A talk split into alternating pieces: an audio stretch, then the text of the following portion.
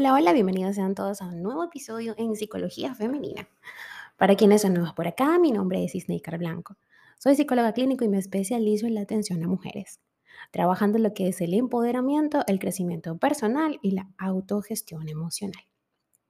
Y el día de hoy, como viste en el título de este episodio, vengo a conversar sobre eh, los bucles de improductividad que todas las personas que me conocen y han seguido este podcast desde cerca, saben muy bien que no soy fanática de la productividad tóxica, pero a veces se conjugan un montón de factores como eh, lo son la procrastinación, eh, el tema de la autoexigencia, que forma parte también de la procrastinación de alguna manera, que nos llevan a entrar como en un hoyo del cual es muy difícil a veces salir porque empezamos con todas estas autoexigencias, todas estas etiquetas impuestas que nadie nos ha pedido que seamos, pero que tenemos como la obligación inconsciente de serlo o de responder a un patrón conductual.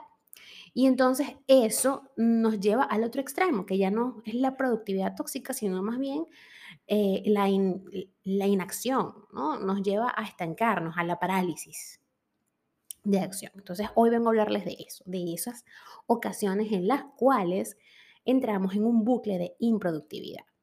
Y es que dentro de este bucle, eh, cuando estás allí, tienes la sensación de que tienes muchas tareas acumuladas, demasiadas para los recursos de los cuales dispones o el tiempo que estimas que puedes dedicarles. Por otro lado, una lista de tareas muy larga aumenta la tentación de mirar para otro lado, ya que su visión produce malestar. De esta manera buscamos estímulos para nuestra atención que sean capaces de distraernos. La consecuencia es que la lista de tareas sigue en aumento. Expuesto de una manera más gráfica. Hoy tienes cinco actividades para realizar, pero como no tienes tiempo para todas, solo haces tres.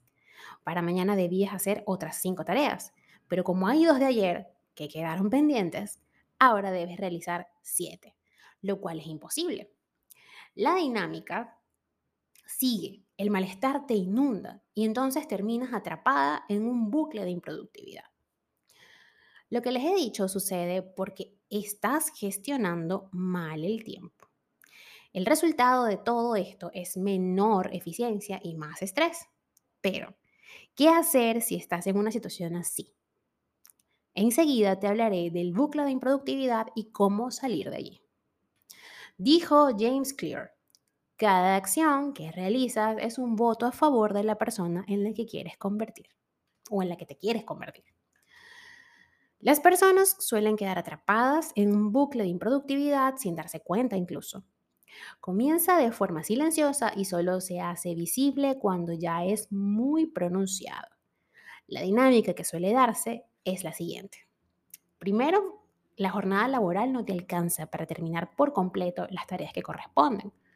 Dejas para el día siguiente las tareas pendientes, pero en la nueva jornada tampoco terminas, porque la acumulación es significativa. Decides entonces alargar tu jornada laboral, pero esto te agota y cometes errores o avanzas a un ritmo muy lento. Al día siguiente estás más cansada que de costumbre. El estrés laboral se produce junto a la sensación de que la situación no está bajo control. Incluso te enfocas en lo urgente, tratas de trabajar lo más rápido posible, lo que te hace cometer más errores. Sigues alargando tu jornada laboral y aún así tienes la sensación de que sigues sin llegar a donde se te espera. Llegas a un punto en el que tienes muchos frentes abiertos y haces todo a medias, solo por tratar de cumplir. Y por último, a pesar de que te estás esforzando mucho, no recibes reconocimiento por esas tareas hechas con premura. Tu estado emocional es un desastre. Estás atrapada en el bucle de la improductividad. Ahora bien, ¿cómo salir de allí? Lo que les comenté anteriormente, este esquema, ¿ok? Es el clásico del bucle de improductividad. Sin embargo, el curso de los acontecimientos no siempre es ese. Cuando trabajas más horas de lo normal y este sobreesfuerzo no es suficiente para cubrir las demandas diarias, es necesario iniciar una reflexión. ¿Cómo hacerlo? Hoy te comparto algunas claves, algunos pasos, mejor dicho, para poder salir poco a poco de ese enjambre. Primero que nada, ubícate. Tómate una hora para hacer la lista de las tareas pendientes. Incluyelas todas. Después, elabora otras dos listas. En una, organiza esas tareas según su importancia. Primero lo más crucial y en la otra, organízalas según su urgencia. Primero lo más urgente. Después cruza esas listas y sepáralas en cuatro grupos, siguiendo los principios de la matriz Eisenhower. Lo importante y urgente, lo no importante y urgente, lo importante, no urgente y lo no urgente y no importante. El paso 2 sería la planificación. Comprométete contigo misma a trabajar solo una hora adicional en tu jornada y solo de manera extraordinaria. En un mes, máximo dos, debes estar en posición de estar cumpliendo con tu horario, sin necesidad de añadidos. Divide el día en cuatro bloques. Dedica el 40% a tus tareas urgentes e importantes, un 30% a lo no importante y urgente, 20% a lo importante pero no urgente y un 10% a lo no urgente y no importante.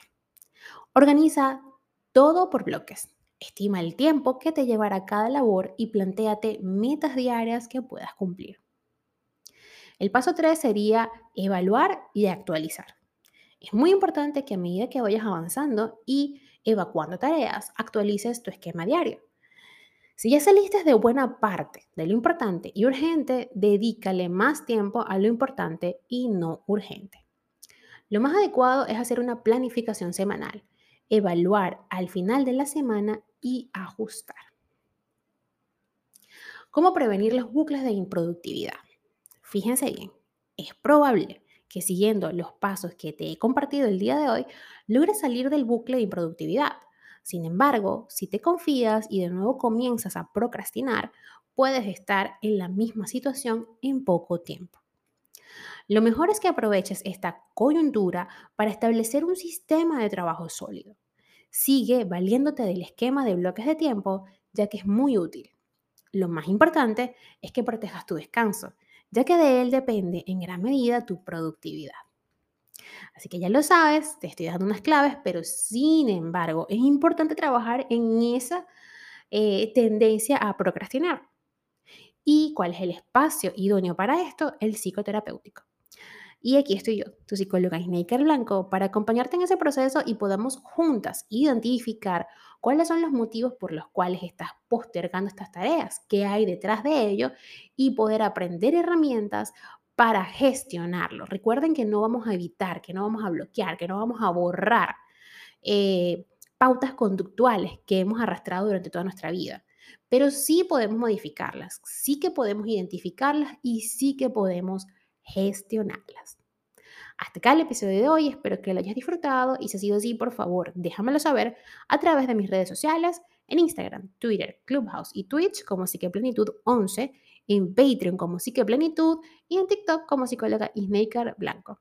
Un fuerte abrazo y que tengan todas y todos un feliz domingo y un feliz fin de semana.